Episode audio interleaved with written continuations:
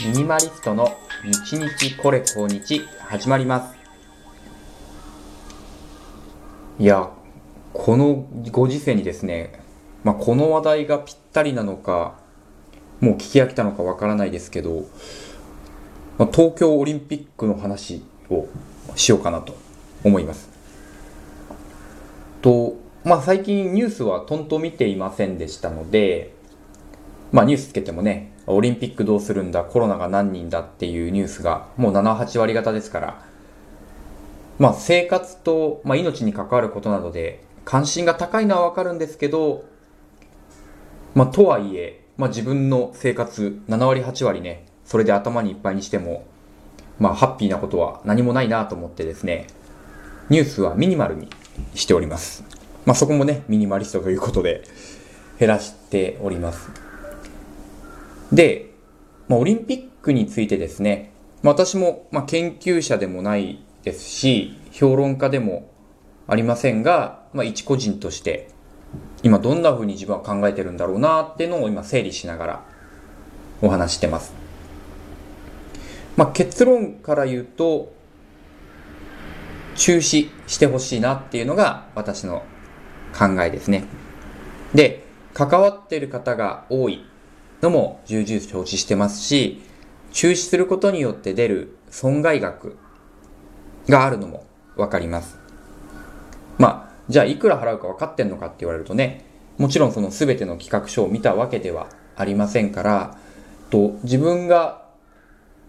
想像できる範囲、まあ仕事の範囲でちょっと想像してみようと思うんですけども、こう一つの会社のプロジェクトというか考えるとですね、なんか自分の中で少し腑に落ちることがあるんですね。例えば、会社で新しいシステムを導入しようとしたと。で、それが1億円かかると。まあ、一つの会社で1億円はなかなかすごいですよね。ただ、リリース直前になって、まあ、お客様に、じゃあそのシステムをね、例えばアプリから使ってもらうとか、えー、実際もうサービスが始まるという直前になって、ね、もう全部チラシも打ってるし、インターネット上でも来月からこんなことができるようになりますって打ってる直前になって、システムの現場担当者から、いや、ヨッシーさんすいませんと。ちょっと致命的なエラーを見つけてしまって、これ、あな、リリースすると個人情報流出しますよ。これ、ちょっとリリース伸ばした方がいいですよと言われたとしますよね。で、多分、こう、論理的に考えると、いや、確かにこれでトラブルが起きたら大変だから、これは一回延期しよう。や、もしくはやめようなんていう判断も出るかもしれません。ただ、僕それを本当想像するとですね、自分がじゃあその止められる立場にいる時に想像するときに、かなり葛藤すると思うんですよ。で、その葛藤する時のものはですね、正しい間違ってるかじゃなくて、関係者の顔が浮かぶんですよね。じゃあ、広報担当とか、秘書課の人がどんな顔するだろうとか、自分の上司にこれ言った時に、いや、今更止められないだろう、みたいなことを言うだろうなとか、いやいやいや、もう取締役会でもう報告しちゃったよ、みたいな。何を今更なんだよって言われるだろうなと思って、もしその事実を知ってるのが、その担当者と私だけだったら、いや、でもそれは100%ではないから、もしかしたらうまくいくかもしれないから、確実に関係者が戸惑うのを見るよりは、一縷の望みにかけて、リリースしてみよう。って言っちゃうんじゃないかなって思うんですよ。これオリンピックもそうかなと思ってて、例えば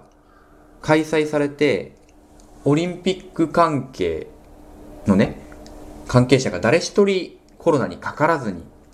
終わったら、少なくとも、まあ、中止による賠償請求はされない。まあ、無観客試合でね、当初予定していた収入が減るとはいえ、関係者から非難は浴びない。ただ実際非難は浴びてますよね。ツイッターとかフェイスブックで、まあ私もまさにこれは非難をしてる一つの考えかもしれないけども、いや、やめた方がいいでしょうという。声はある。ただ、その人たちは自分がいつも会議してる人ではないですよね。だから友達とやってることを見ず知らずの匿名希望さんからやめた方がいいって言われても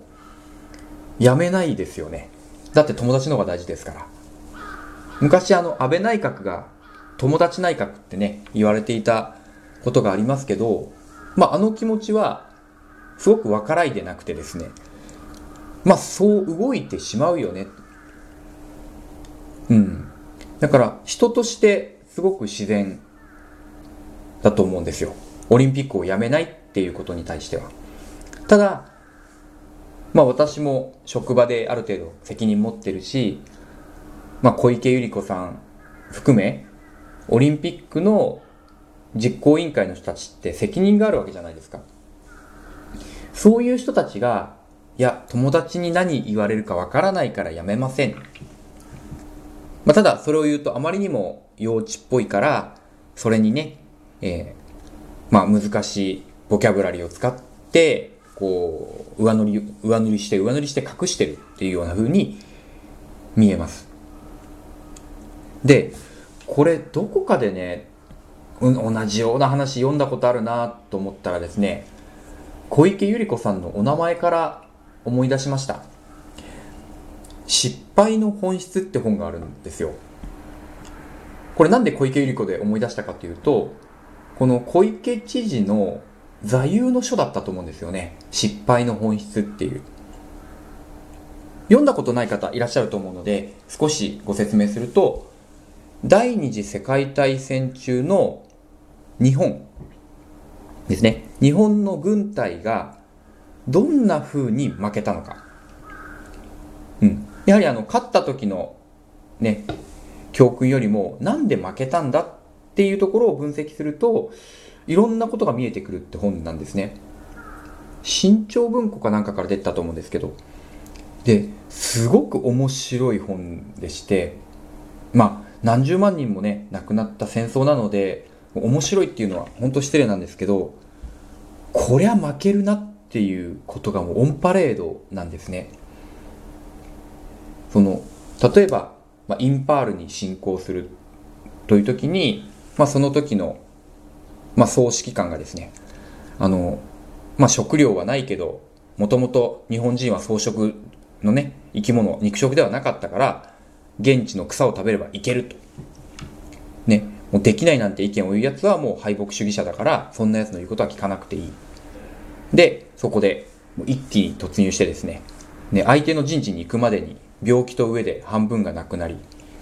で、最終的に、まあ、現地の隊長たちがですね、まあ、軍隊の方を犯してまで撤退をすると。もうどう考えても勝てないと。勝てないというか戦争になってないみたいな感じで撤退するんですけど、まあそれも非難し。で、最終的に負けるんですけども、えー、本人が言うには、いやいや、俺はもうとっくの昔に負けるって分かってたのに周りのお前たちが本気で俺を止めなかったのが悪い。って例えば言うんですよ。信じられないですよね。いやいや何万人死んだと思ってるんだと。え本当はやめたかったの？みたいなのを全部終わってから言う。で実際その人生き残ってるんですよね。世界大戦後に、まあ、例えばそんな話があったり。あと南の島の、えアメリカのですね、戦略基地を落とすという時に、まあ、日本人は勇気があるから真正面から突撃だって言って突撃をして、で、当然弾き返されて失敗するんですけど、まあ、本部からの指令は、えー、突撃しろと。で、3回か4回、全く同じ方法で突撃して、負けて全滅するんですよね。だからアメリカ軍としたらもうクレイジーですよ。いろんな方法を試すんじゃなくて、言われたことをただまっすぐやるだけっていう。うん。繰り返せば、同じことを繰り返せば何かが変わるかもしれないっていう語尾由があったんですよね。で、あと、まあ、こういった作戦を立てるんですけども、その作戦にその論理性というか、正しい間違ってるという判断じゃなくて、まあ、その陸軍大将の彼がこれだけやりたいと言ってるんだから、